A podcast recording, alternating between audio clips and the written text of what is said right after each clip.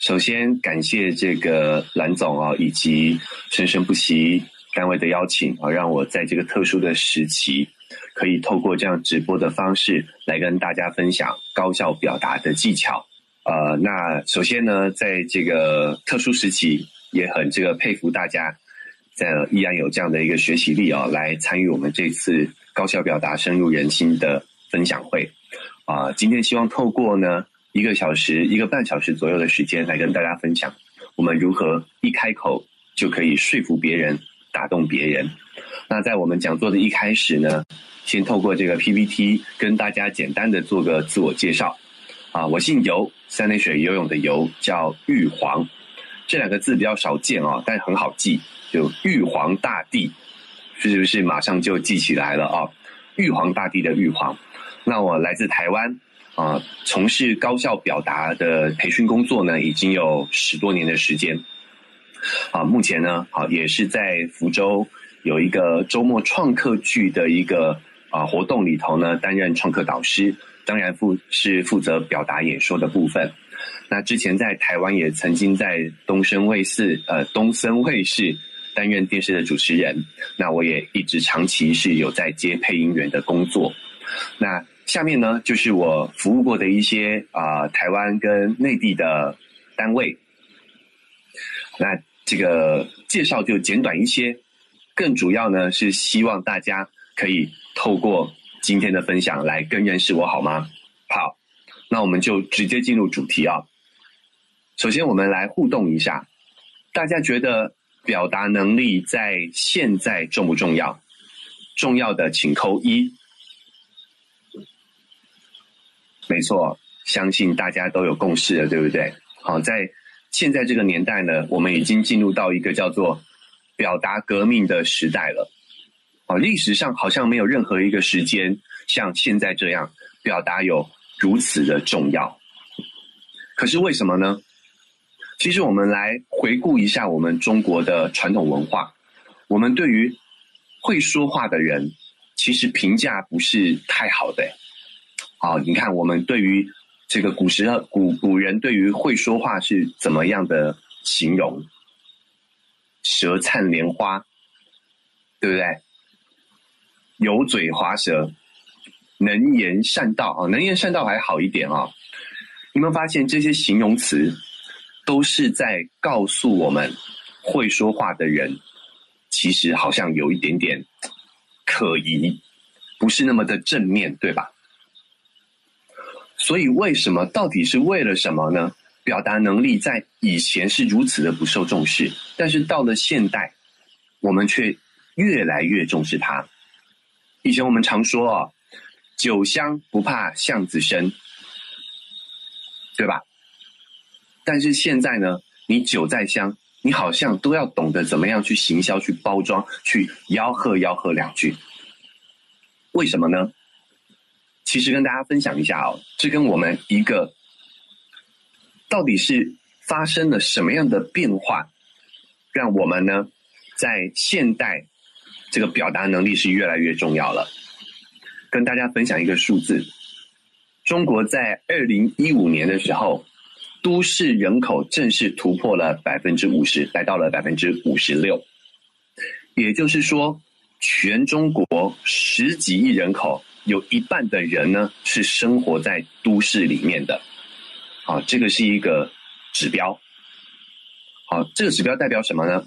代表我们中国人从陌生呃熟人社会进入到了一个陌生人的社会，大家都离开老家，一起来到都市打拼、工作、生活、学习、成长，对吧？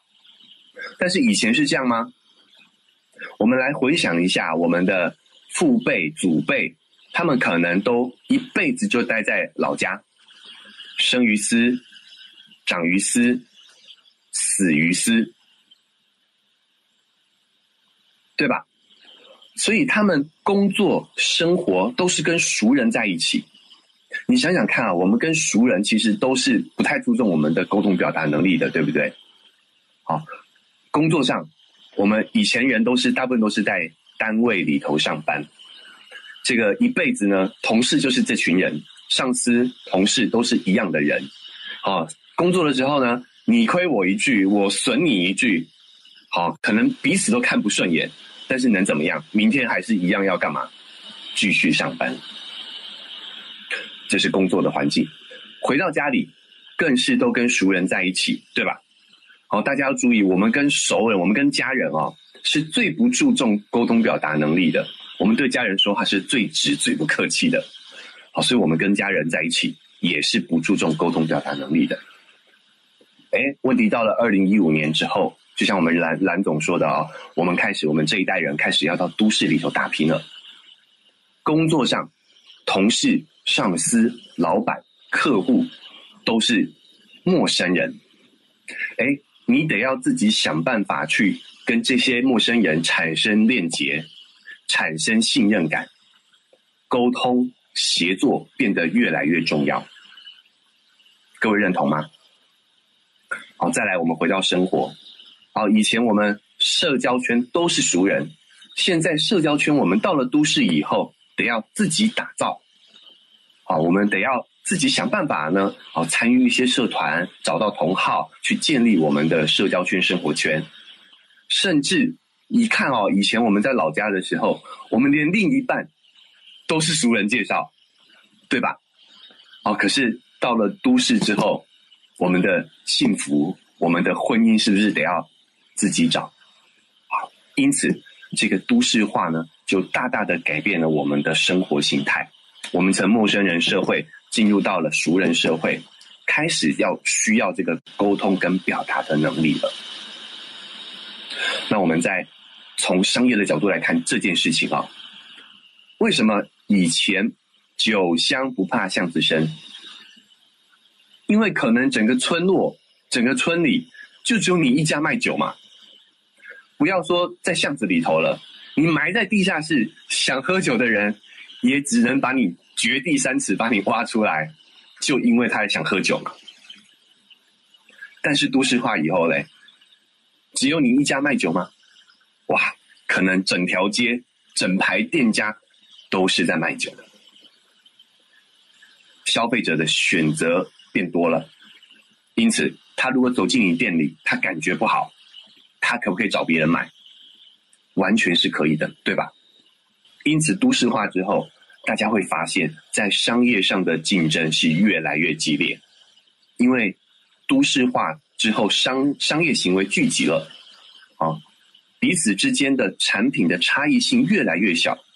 这个时候就要比你的服务、你的表达，能不能够让你的消费者、让你的顾客感觉到舒服，他的体验感如何，也在这个时候都市化的进程当中变得越来越重要。啊，这个是一个很重要的一个指标。因此，大家会发现，我们对于这个沟通表达的能力，也是随着这个都市集中这个过程。越来变得越来越重视，因此市市面上啊也有相当多的书籍课程啊，都是在教我们如何说话、如何表达、如何演讲的。我相信呢，大家多或多或少都有接触过相关类似的课程啊，所以我们一开始来探讨一个话题，关于这个沟通表达能力，哎。我做了很多努力啊，我看了很多书，听了很多的课程，做了很多的学习。为什么我的沟通表达能力还是没有提升呢？我不知道大家的感觉如何啊？有同感的请扣一好吗？有接触过类似的课程，可是觉得实际运用在生活中、工作上。好像没有那么的有效，认同的请扣一。好，那我分享一下我自己的经验啊，因为其实我以前是一个很内向的小孩，啊，不太擅长去跟别人交际，啊，不太擅长去跟别人互动，所以呢，我从小就很渴望可以交到朋友，啊，去拓展自己的人际关系，所以我从小就很喜欢看一些心理学啊，或者是沟通表达的书籍。好像是如何跟陌生人说话呀？啊，这个什么呃，即席演讲啊，这类课这一类的书籍我看的非常的多。但是我觉得，哎，书本上说的很有道理啊。但是这一些说话术技巧运用在生活当中，好像没有那么的有效，没有用的没办法用的很顺手，不知道为什么。再来，长大一点，开始有一些经济能力了，我也会去上一些演讲班、口才班。上课的时候，哎，都觉得老师说的很有道理啊，但是实际运用在生活当中呢？好像没有那么的有效哦。比如说啊，有时候去上一些演讲班，台上的老师为了克服我们上台的那种紧张哦，公众演讲的紧张，他会让我们上台去熟悉，多多上台去这个熟悉那个场景。哇，一上台的时候呢，台下的这个同学就会变成这个托，就会变托。会给你非常热情的掌声，对不对？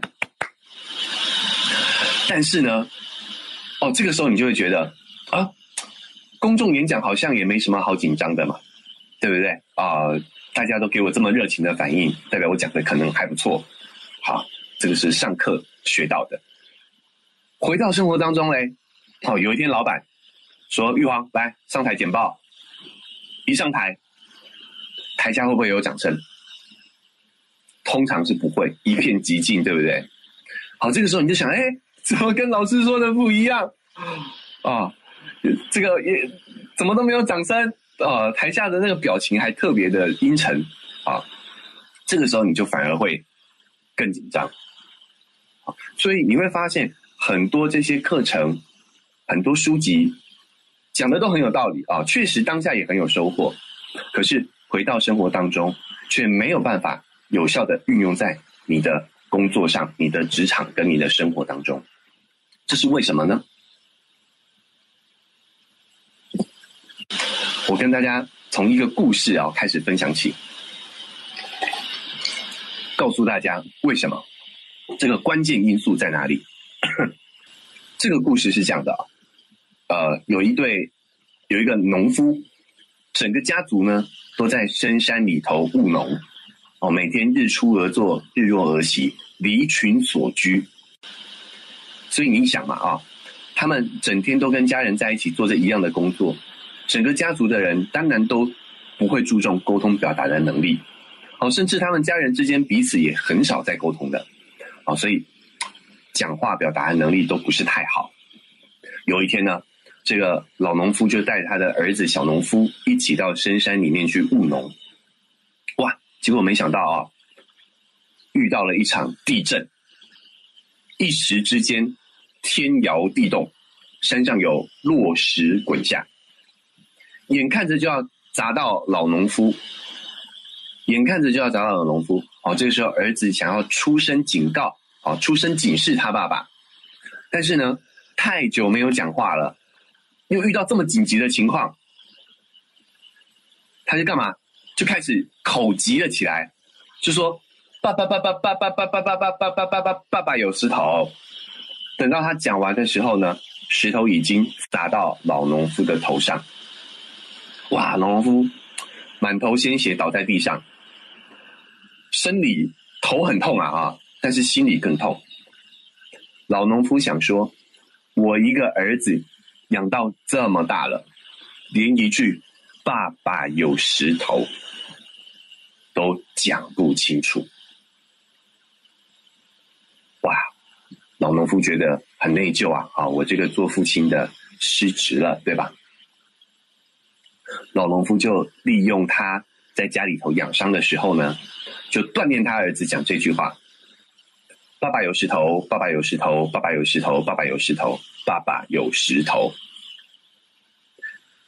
过了一段时间，老农夫伤好了。父子俩又一起到山上去务农了，没想到不巧又遇到了一场地震，一时之间又天摇地动，山上有落石滚下，眼看着又要砸到老农夫了。儿子啊，有训练，果然有差，非常快速的说了一句：“爸爸有石头。”哎呀，老农夫也很给力哦，马上往旁边一跳，哐当。还是被石头砸到？哎，为什么呢？老农夫一脸疑惑的看着他儿子啊，才看见儿子缓缓的脱口而出：“两两两两两两两两颗啦！”发生了什么事？石头是两颗。这个故事告诉我们什么？现实生活中，这些变化是非常多的。真实生活是瞬息万变的，不会永远只有一颗石头。有时候我们遇到的是两颗石头。所以，当你学的，我们在书上看到的，跟我们上课时候学到的这些话术、技巧，它都是有一个前提假设的时空背景，它都是有一个假设的时空人物背景，在这个情境里头，在这个情境下，这个话术才有效。一旦时空人物背景变了，它的效益就会大打折扣。我这么说明还清楚吗？理解认同的，请扣一好吗？这一些书，这些课程，不是讲的不对哦，而是它背后都有一个场景。一旦这个场景的时空人物背景变化了，这个方法论就。无效了。我举个例子啊，像我们去上这些演讲班、表达课，有很多老师会举很多的名人案例，对不对？好，比如说呃，我常大家常听到的就是这演讲界的大神乔布斯，当年他在挖角这个百事可乐的总裁到苹果公司的时候，他怎么说？他说：“你想卖一辈子糖水可乐吗？”你想卖一辈子糖水，还是跟我乔布斯一起改变世界？大家都听过这个案例，对不对？很有说服力啊。但是问题在哪里？我们可以学吗？问题在于我们不是乔布斯啊，对不对？如果我今天觉得哇，这个话好有影响力哦，我跑到楼下去，看到一家一点点，跑进去跟老板说：“老板。”你想要卖一辈子糖水，还是跟我一起改变世界？你觉得老板会怎么样？啊，他不把我们一脚踹出店门口，就很给我们面子了，对不对？这个故事就是告诉我们：一旦这些方法论有没有有没有效？有效，但是一旦时空、人物、背景换了之后，它的效益就会大打折扣。那怎么办呢？我们想要真正的提升我们的表达能力，我们不能纠结，不能停留在这些方法论，我们得去探寻沟通的本质到底是什么。我举一个例子啊，沟通很多人都停留在什么表面呢？都停留在沟通是嘴巴对嘴巴的交流，是言语跟言语的交流，是吗？这只是它的表层哦，它的本质其实是什么？其实是思维跟思维之间的交流，是想法跟想法的交流，是大脑跟大脑之间的交流。我们想要真正的提升我们的表达能力，我们得从这个本质方面去开始探讨跟学习。好，所以我们今天进入课程，我们要先跟大家从脑科学的角度来探讨。沟通到底是怎么进行的？好，我们先来看一下哦，我们的大脑是怎么运作的。其实我们大脑呢，可以分成两个部分。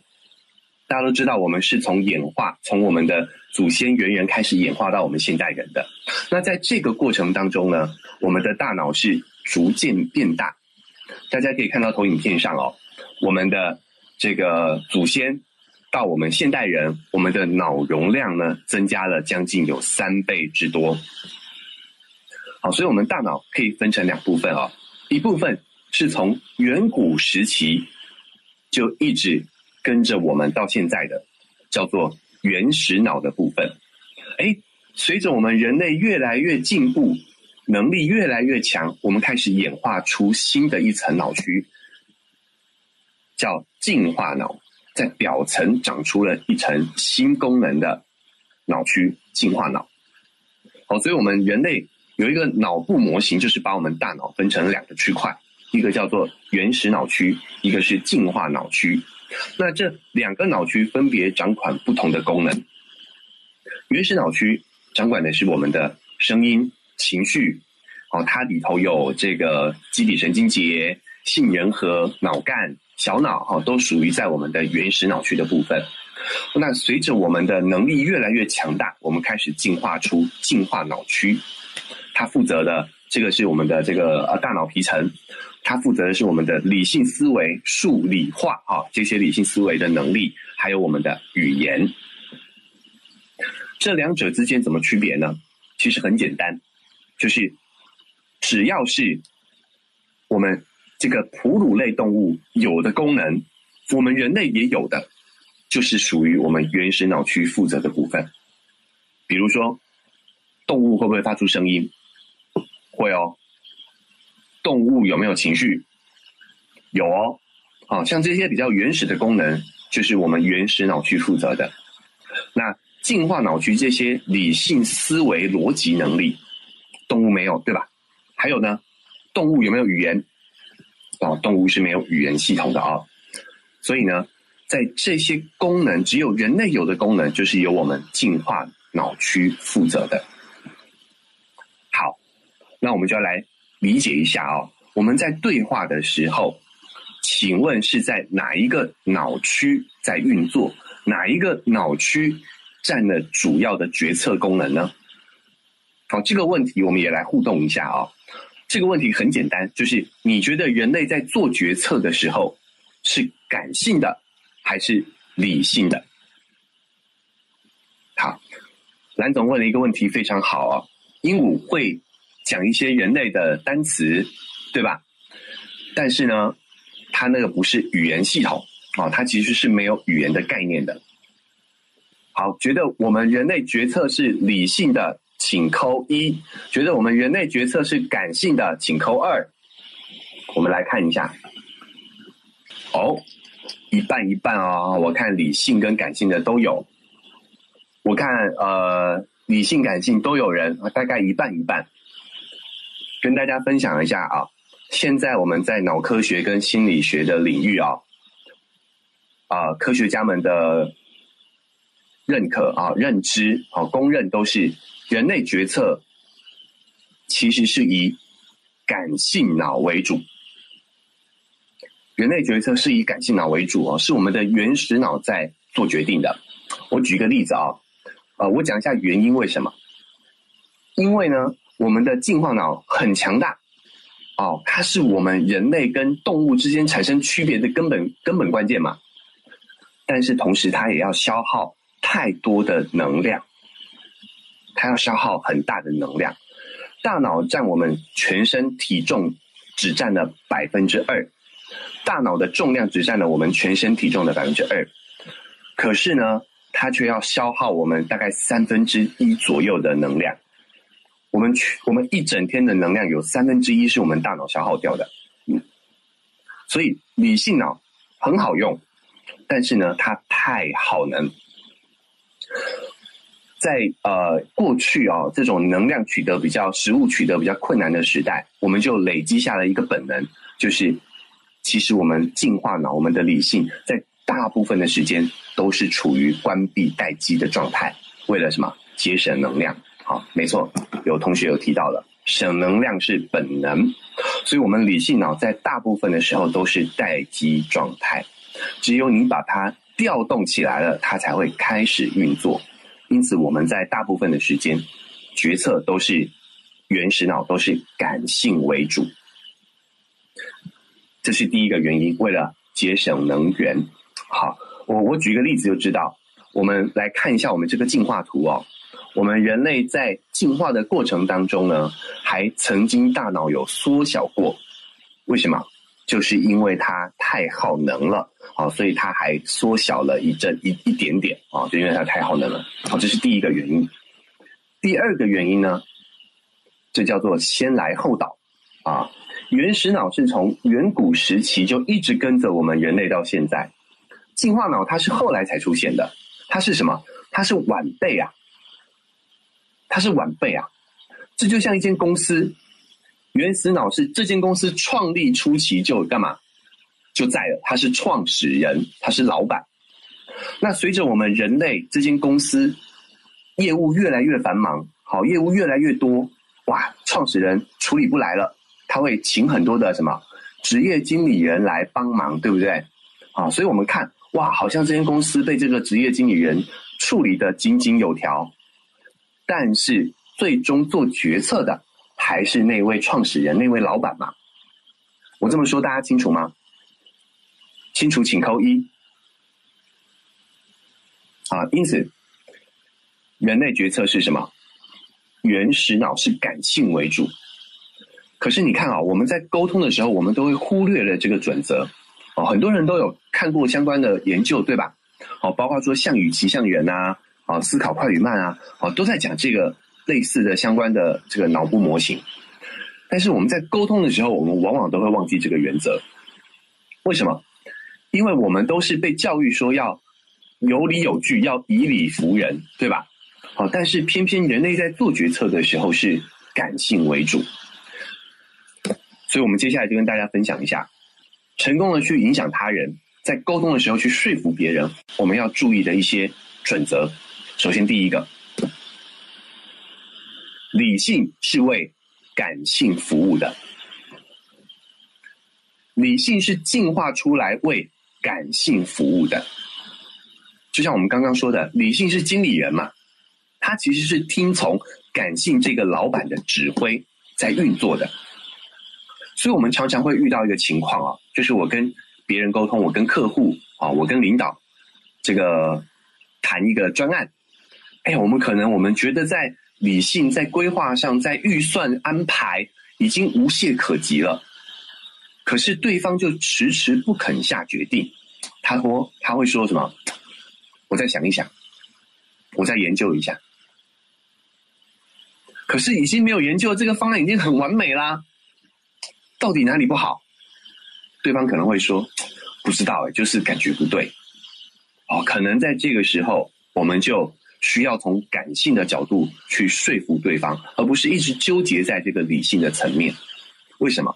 因为在说服力这个层层级啊，感性出发的说服方式跟理性出发的说服方式，两者之间的影响力是天差地别的。我们举刚刚举过的一个例子啊。叫做乔布斯嘛，他当初挖角百事可乐的总裁，他说：“你想卖一辈子糖水，还是跟我一起改变世界？”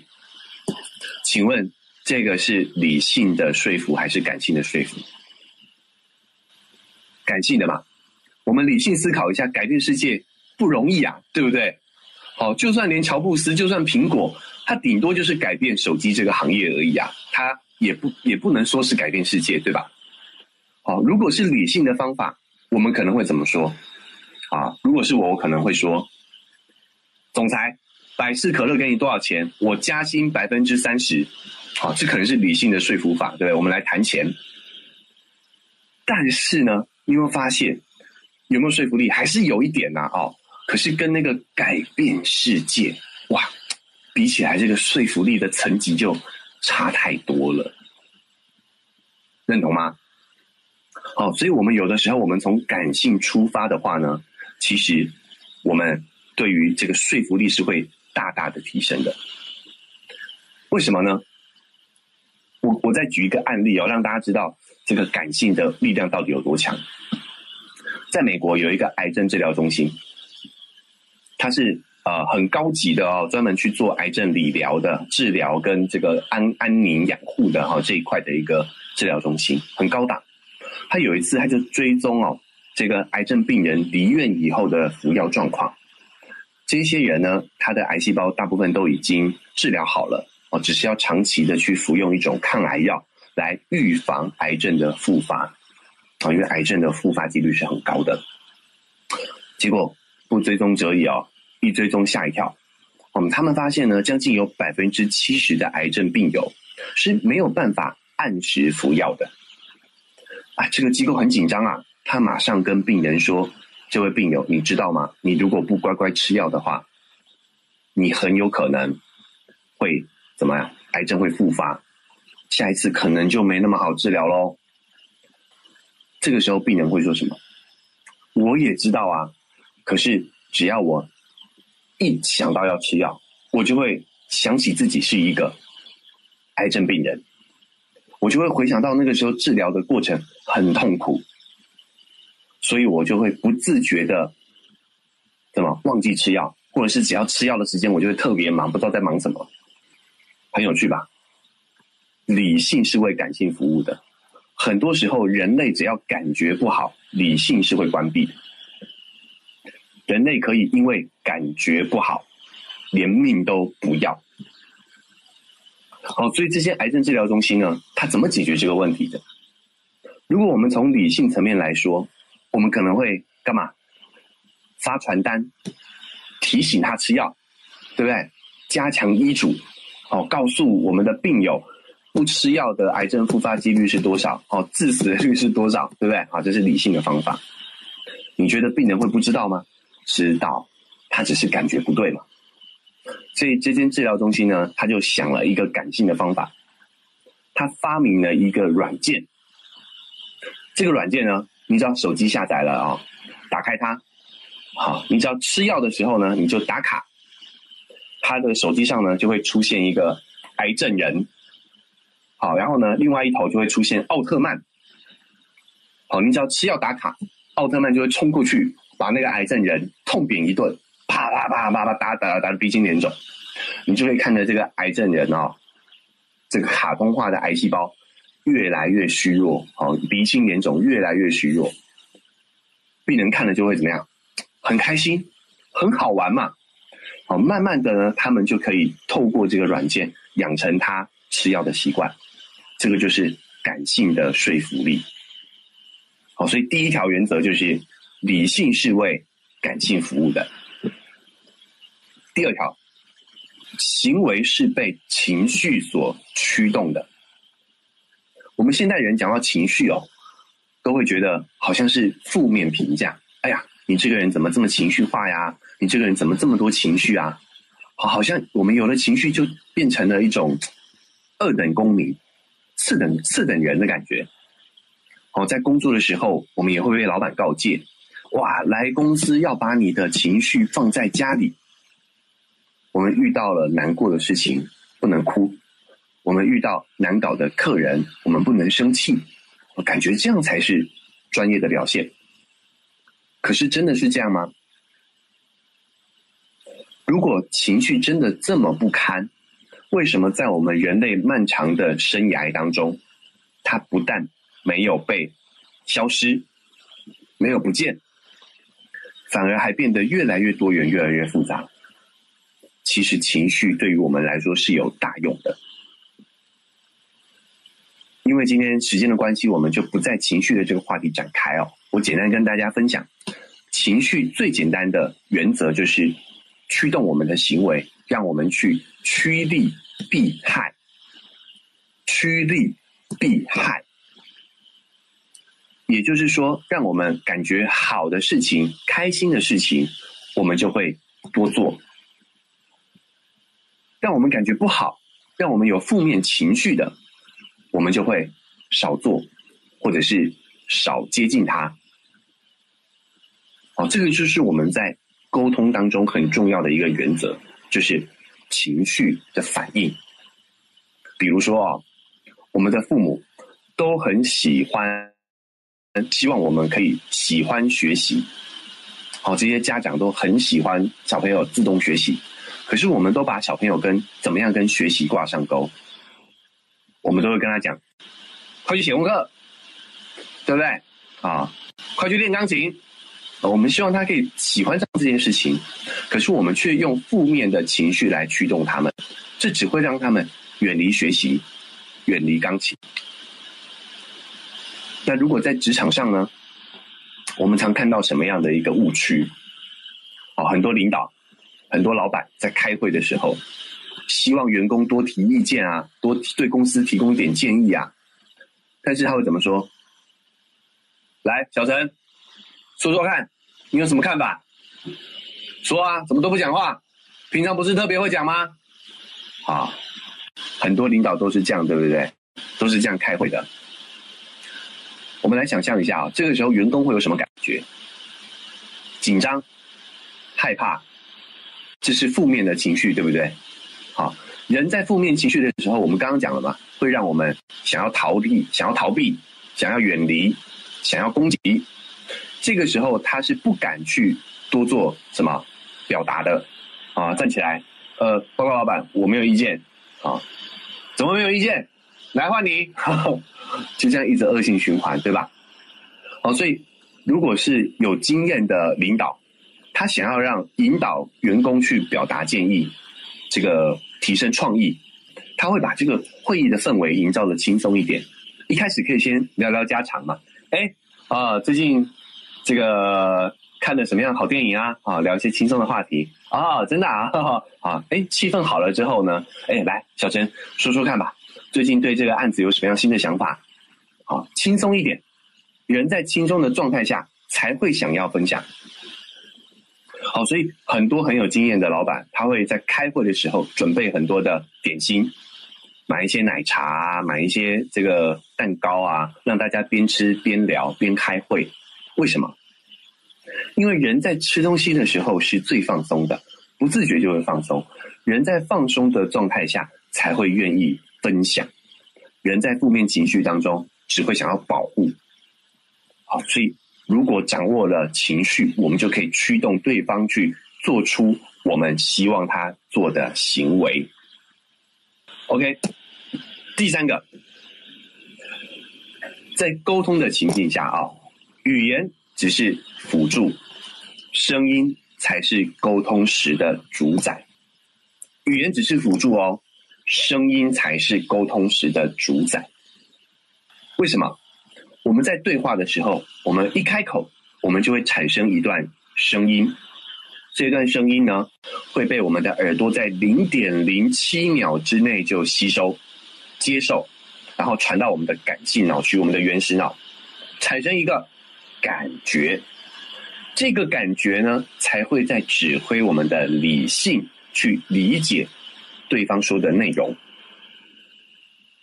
为什么？因为理性是为感性服务的嘛，啊，所以我们的感性脑会产生一个感觉，这个感觉会大大影响我们的理性脑去分析我们说的内容。我来示范一下哦，大家也可以准备一下，然后来跟我参与我们的互动。好，大家仔细听哦，我没有生气啊，我没有生气，我没有生气。好，各位，我刚刚的讲的话，好是有没有生气？觉得我有生气的，请扣一；觉得我没有生气的，请扣二。一点五，二。好，所以你看，绝大部分、绝大部分的人是觉得我有生气的，对吧？可是我讲的内容是我没有生气。声音给对方什么感觉，会大大的影响你跟那对方来理解你的意思。我这么说还清楚吗？好，我是说我没有生气，可是因为我的声音让对方感觉生气了，因此对方是会认为我是生气的。我们在沟通的时候，感觉会起。关键因素，因为这个感觉会指挥我们的理性脑去理解我们说的话，对方说的话。好，因此，如果你没有办法用正确的声音语调去传递出正确的感觉，对方是没有办法理解你说话的内容的。比如说，我要道歉，我说对不起，对不起喽，对不起啊。好，我是在道歉，对吧？语言我是在道歉，可是声音给对方的感觉是没有诚意的，认同吗？所以说话没错，非常好。说话的态度比内容更重要。你的声音给对方的感觉，会大大影响你沟通的效率。好，所以这就是我们三条在沟通时应该要注意的本质原则。潜在的逻辑就在这三条，给大家做个参考。好，我这边就来提供一个心理学的验证啊。来佐证这个理论，这个叫做梅拉宾法则，又叫七三八五五定律。这个心理实验是在告诉我们，我们人在面对面沟通的时候，有百分之七的人，只有百分之七的人会注意到我们的语言，也就是我们说话的内容；百分之三十八的人呢，会注意我们的声音语调；百分之五十五的人呢，会注意一个人的肢体动作跟外表的形象。但是注意哦，这个梅拉宾教授特地，因为他的这个理论常被误用，哦，所以呢，他特地出来澄清，澄清什么呢？哦，首先第一，这个法则只适用在面对面沟通啊，面对面沟通。第二，它的这个数字是可变的，可变的，就是有些人是以听觉为主，有些人是以视觉为主，哦，这个数字是可变的，不是固定的。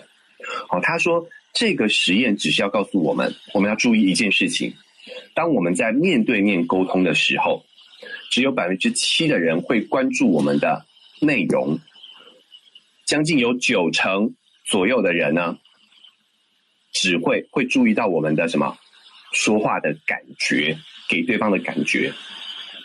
也就是说，当我们内容跟感觉是不一致的情况下。沟通是非常低效的，对方的理解只会剩下一成都不到。因此，如果想要成为一个高效的沟通达人的话，一定要注意我们给对方的感觉要跟我们说的内容是一致的，这样的沟通才会是高效的。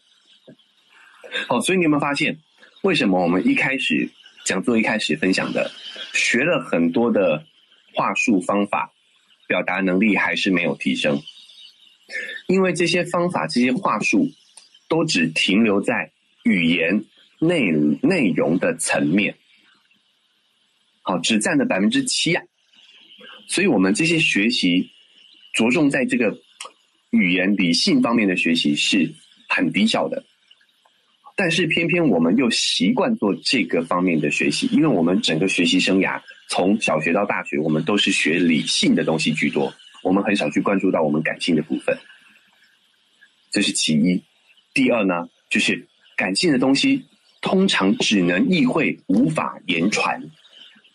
哦，所以其实也很难去有架构、有系统的去学感觉，去学感性这个东西。那在呃，我这边我自己有一个针对声音的理性的系统架构，我们可以透过这个模型去调整我们的声音，传递出。正确的感觉，好，所以就要跟大家分享今天的重点，就是声音的四个特质、四个维度，我们可以透过这四个维度的影响，然后呢，去改变我们声音给别人的感觉。这四个维度呢，就是声音的四大特质，叫做音质、音长、音阶跟音量。好，我跟大家一个一个来说明一下这些特质是指什么。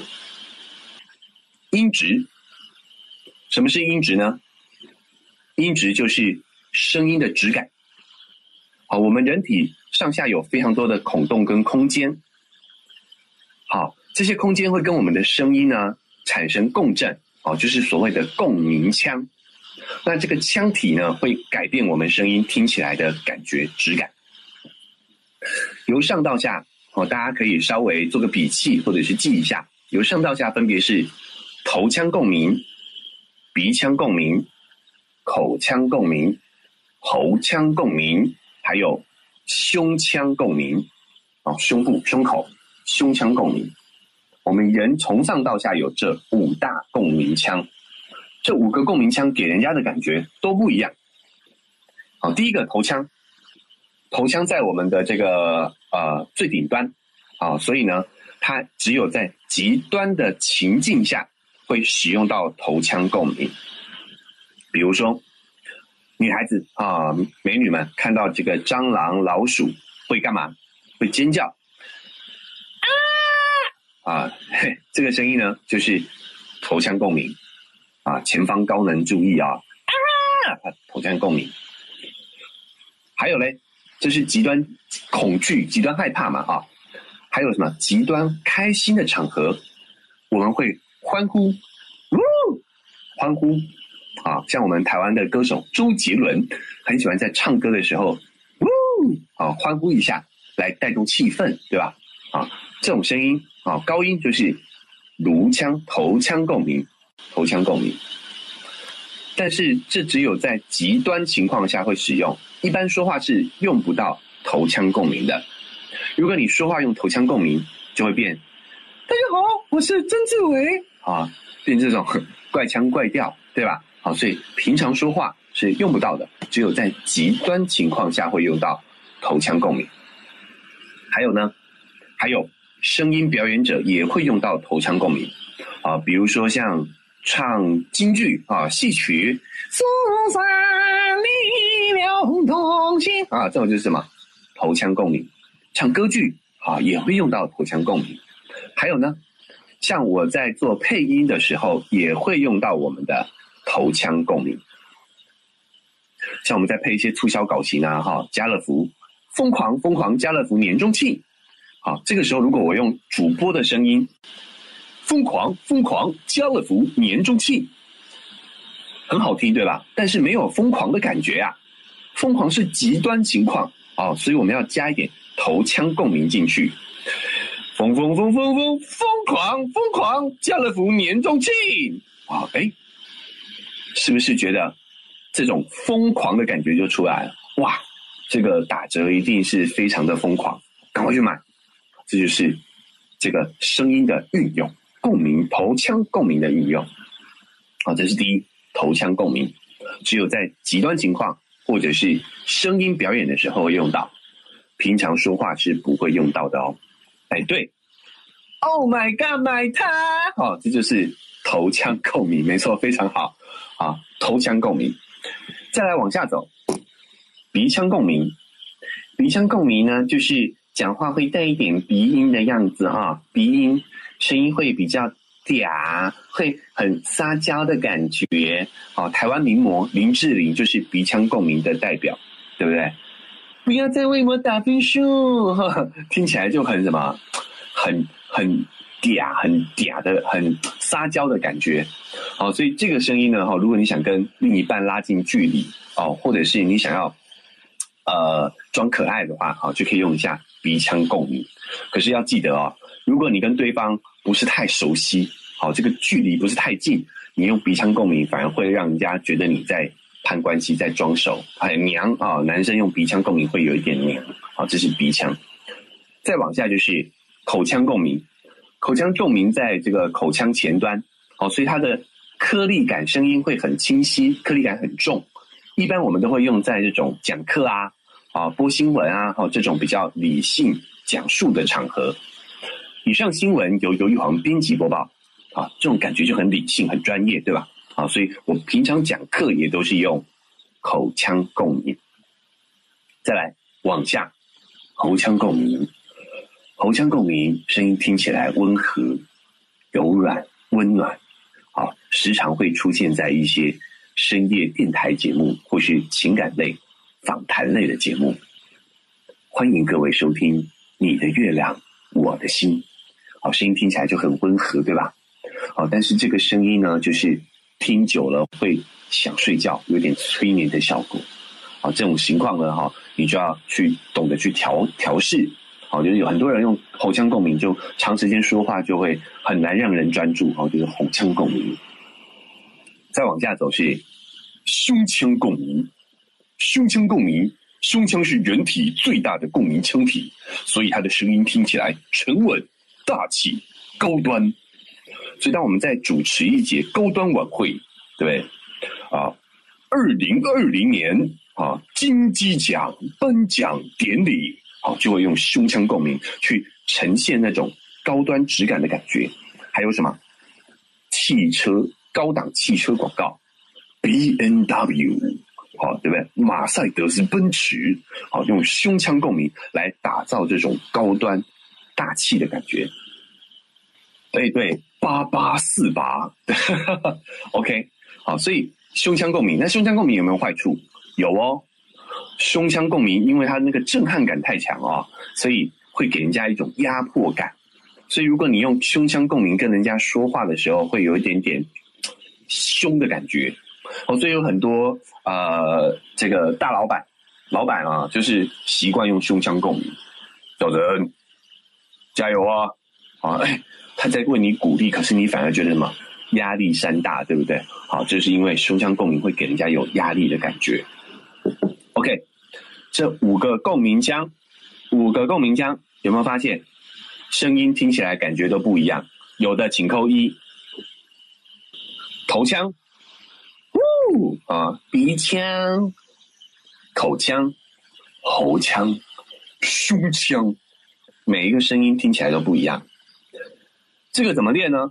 啊，这个其实技巧很简单啊，就是要调整我们的音阶啊。但是这个逻辑展开的话会花太长时间，有机会再跟大家多做分享啊。音质是比较困难的，其他的会比较直观。我们先往下走，好，大家都感受到了啊，我们的音质确实是可以改变的，对吧？OK，接下来我们来讲音长，音长会改变什么呢？我先来示范一句一个我的这个之前播音的广告的广啊配广告的经验，啊，这个广告是一间银行，在台湾的啊，叫上海商业银行。那我们都知道嘛，银行就给人家一种冷冰冰的感觉啊，所以这时候厂商就说啦：“哎呀，玉皇老师，你可不可以配一个温和一点的感觉啊？我们想要让这个消费者不要觉得我们银行总是那种锱铢必较嘛，对不对？”啊，他就说。呃，上海商业银行，上海商业银行，哇，这种感觉就很冷冰冰，对不对？怎么办呢？延长你的音长，上海商业银行，上海商业银行，听起来就柔和很多。为什么呢？同样的一句话，台词一字不变，我只是把它的音长改变而已，声音的长短改变。再一次啊，上海商业银行。拉长，上海商业银行，哎，听起来就温和很多。为什么呢？一样跟我们大脑运作有关啊。当我们声音拉长，声音的讯息就变多，声音讯息变多呢，就容易去刺激我们的感性脑区。所以音长一拉长，这句话就变成感性诉求。声音缩短呢，就变成理性诉求。我再说一次啊，字音缓长，感性诉求；字音简洁，理性诉求。好，我们再示范几个场景啊。假设我现在要报新闻，新闻主播要给人家的感觉就是专业理性，对吧？好，所以我的字音要。简洁有力。以上新闻由尤玉煌编辑播报，啊，很简洁有力，很专业的感觉。可是如果我把字音拉长呢？以上新闻由尤玉煌编辑播报，专业度是不是就没了？以上新闻由尤玉煌编辑播报，字音一简短，整个专业的感觉就出来了。有感觉到吗？有感觉的请扣一。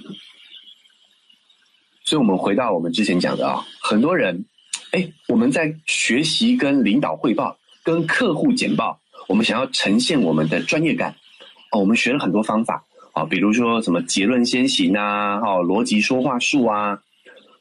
但是呢，如果你一开口，你就给对方一种不靠谱的感觉。小陈，哎，老板，这件事情交给我，没问题，没问题。好，你看，你字音一拉长，这种靠谱、专业的感觉就不见了。好，这个时候你学再多的说话术、简报术都无效。这个时候我们要先给对方一个专业的感觉，这一些简报的内容，对方才会觉得专业。怎么做？在这个场景下，我们是要把音长缩短，我们要展现理性诉求。老板，这件事情交给我，没问题，没问题，交给我。是不是字音一缩短简洁？哎，靠谱，马上变得靠谱，变得专业。好，所以这就是音长。当你想要呈现感性诉求啊，比如说你要跟对方拉近距离，小陈，哇，好久不见，你怎么这么久没来？这就变成什么？感性诉求，讲关系，套近乎，啊。但是我们想要呈现专业的时候，字音是要简短的。小陈，我来跟你这个分析一下我们公司的产品，啊，字音一简洁，马上就专业就出来了。这就是音长，内容都不需要做调整啊，我只要改变我的音长，音长长短，就可以把这句话呈现出不一样的感觉。好，我们往下走，下一个是音阶。音阶是什么呢？就是声音的高低嘛。好，高低会产生什么呢？音阶会改变情绪的感觉。因为当我们有情绪的时候啊，我们的情绪会作用在我们的声带，我们的声带会拉紧，一拉紧呢，我们声音不自觉就会往上扬，往上扬。那当我们没有情绪，或者是我们想要缓和压抑我们的情绪的时候，我们的声带就会放松，声音就会不自觉的往下沉，往往下沉。啊，所以想要表达情绪的时候，音阶会提高。想要缓和情绪的时候，音阶会降低。我来示范一下哦，同样的一句话，我用不同的音阶来说，感受是不一样的哦。比如说这句话啊，玉皇，你的事我听说了，加油。玉皇，你的事我听说了，加油。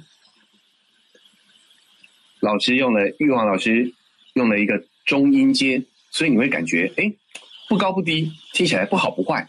你不知道这件事情到底发生了什么事，可是如果我把音阶提高，同样的一句话啊，玉玉玉玉玉玉玉玉，玉皇，你的事我听说了，加油！哎，是不是感觉就变好事？玉皇发生的是好事哦，对不对？好，那如果我把音阶降低呢？玉玉玉玉玉玉玉玉玉玉。玉皇，你的事我听说了，加油！是不是感觉就变坏事？感觉好像这个末期了啊，感觉得了重病的感觉。所以你看，同样一句话，一个字不变，我只是改变了我的音阶，就会给别人不一样的感觉。可是很多时候你会发现，我们。呃，都是用习惯的音阶在说话，而不是用什么正确的音阶。有没有人说话天生声音很高的？有啊。大家好，我是玉皇，你好，嗨。啊，这种人给人家感觉很热情，对吧？可是如果刚好遇到你的朋友要跟你分享难过的事情，你说玉皇，我跟我女朋友分手了。好他说：“啊，真的啊，啊，好可惜哦，嗯，太坏了，好，什么感觉？是不是觉得对方在幸灾乐祸？所以我们要用什么正确的音阶，而不是用习惯的音阶。我们去感受一下，感知一下，哎，自己的音阶有没有表达出正确的场景跟情绪？好，这就是音阶的高低。”哦，我这么说明还清楚吗？理解的请扣一。好，谢谢大家的反馈啊。好，就是音阶，音阶可以改变什么？情绪氛围。音阶高代表我们有情绪，音阶低代表我们想要压抑这个情绪。哦，所以整理一下啊，当我们想要鼓励对方，表达共情，我们这个时候音阶要提高。如果这个时候对方很难过，我们想要安慰对方，我们想要缓和，想要表达，或者是想要表达自己没有情绪的时候，我们音阶要降低。好，比如说刚刚那个示范嘛，我没有生气，我没有生气呀。啊，哎，很明显是有情绪，对不对？好，音阶降低，我我我我我我我没有生气，我没有生气，真的没有生气。哎，有没有觉得情绪就缓和很多？好像真的没有生气。再再整理一次啊，想要表达情绪，想要表达共情，音阶要提高；想要缓和情绪，比如说你要安慰对方啊，又好，没事没事没事，加油加油。好，想要安慰对方，或者是你想要告诉对方我没有情绪的时候，音阶要降低。啊，我没有我没有生气，没生气没生气，音阶要降低。啊，所以音阶可以。表现情绪，好，这是音阶。再往下走，音量。好，音量好像很简单，就是大小声嘛。可是这个声音的大小声呢，就会呈现出不同的场景跟氛围，不同的场景跟氛围。比如说，我们会针对我们的周围的环境音去调整我们的音量。像我们在图书馆，我们在这个呃课课堂上哦，在上课的时候，我们的音量就会小声。哦，不好意思，音量就会小声。我们在大马路上，我们在这个呃演唱会，我们的声音就会变大声。所以音量可以去呈现出不同的场景氛围。还有呢，距离。好，我们讲悄悄话，我们跟身边的人说话，跟我们跟对面的人说话，啊，音量也是不一样的。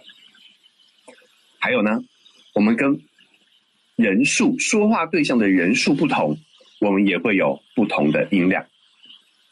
哦，比如说我跟一个人说话，你好，你好，我叫玉皇，你好。啊，还有我们跟十个人说话，大家好，我是玉皇，今天很高兴认识大家。好，这是跟十个人左右说话，对吧？那如果跟一百个人说话呢？后面的朋友，让我听到你的声音。好，音量就会再放大一点，对不对？所以不同的音量可以呈现出不同的场景氛围。啊，环境、人数、距离都会根据音量来做出不同的调整。所以呢，很多时候哦。场景很多人的音量场景是不正确的，比如说很多学校的老师，他讲课的内容是很好的，很专业，可是他上课的时候音量是怎么样？他上课的时候可能是这样：来，各位同学，我们打开课本，翻到第一百零二页。好，我们今天讲到上次讲到的，这这这这，他是用什么？一个人的音量在讲课，对吧？哦，所以你会发现台下的学生他很难被包括进来，因为老师呈现出来的这个讲课的老师呈现出来的氛围就是只跟一个人说话，哦，他是没有把那个正确的氛围展露出来的，哦，所以学生很难投入，就是这个原因。那再来呢？还有什么？还有什么？啊，场景的不正确。我再举个例子啊。就是我因为呃在台湾嘛哦，常常要两岸往返，我就会搭到不同的航空公司。呃，我这个搭不同的航空公司，我只要搭到这个内地的航空公司哦，跟台湾的航空公司，我觉得那个服务的品质就有一点不一样。哦，我试探一下哦，假如呢，我今天搭到的是下差航空啊，下下差航空。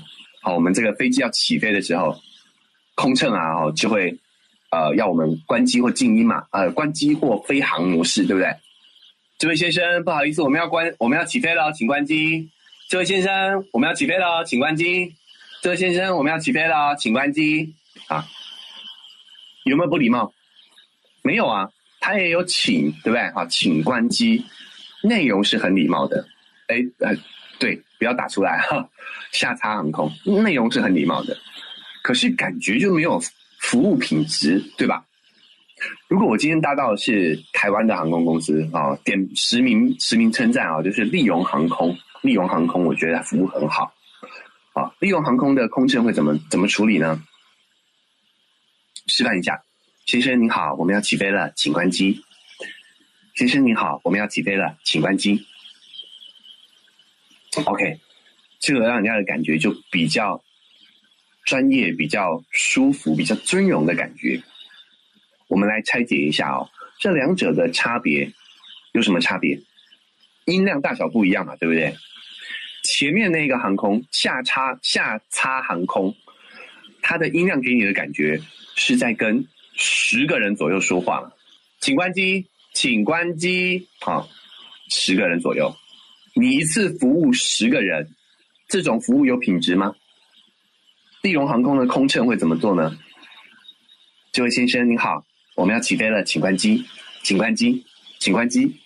好，他用的是大概一对一左右的音量在跟你为你服务，这个时候你就会觉得，哇，他是为为你一个人在服务，这种服务才叫尊荣。什么意思？他连声音都为你一个人服务，所以为什么很多公司、很多单位啊，服务做不好，服务品质没有提升？因为他连自己的场景是什么都没有搞清楚。假如说我今天我就是不讲究服务的，好，可能是一些这个大排档，好，网红大排档，哇，晚上生意都非常好，客人络绎不绝，他根本不缺客人，他这个时候会怎么样？大声，一切以效率为主，对吧？来，几位，两位啊，里面请，来，里面两位，好，对不对？啊，很大声，怎么效率怎么来？可是，如果我们今天去高档酒店、五星级酒店，这个大堂经理啊，看到你两位贵宾过来了，他会怎么样？走向前，先生您好，请问今天几位用餐？两位是吗？里面请。他连声音都在告诉你，我只为你们两位服务，这才能够呈现出尊荣服务的感受。好，大家有感觉到吗？好，认同的请扣一。啊，所以声音声音给对方的感觉，其实有的时候是也是相当重要的啊，也是相当重要的。因为我们人类其实对视觉的感知是比较明显的，所以我们往往忽略的是声音给对方的感受。好，这也是在呃服提升服务品质的一个容易忽略的关键啊，就是声音。好，这就是声音的四大特质。啊，分别是音质、音长、音阶、音量。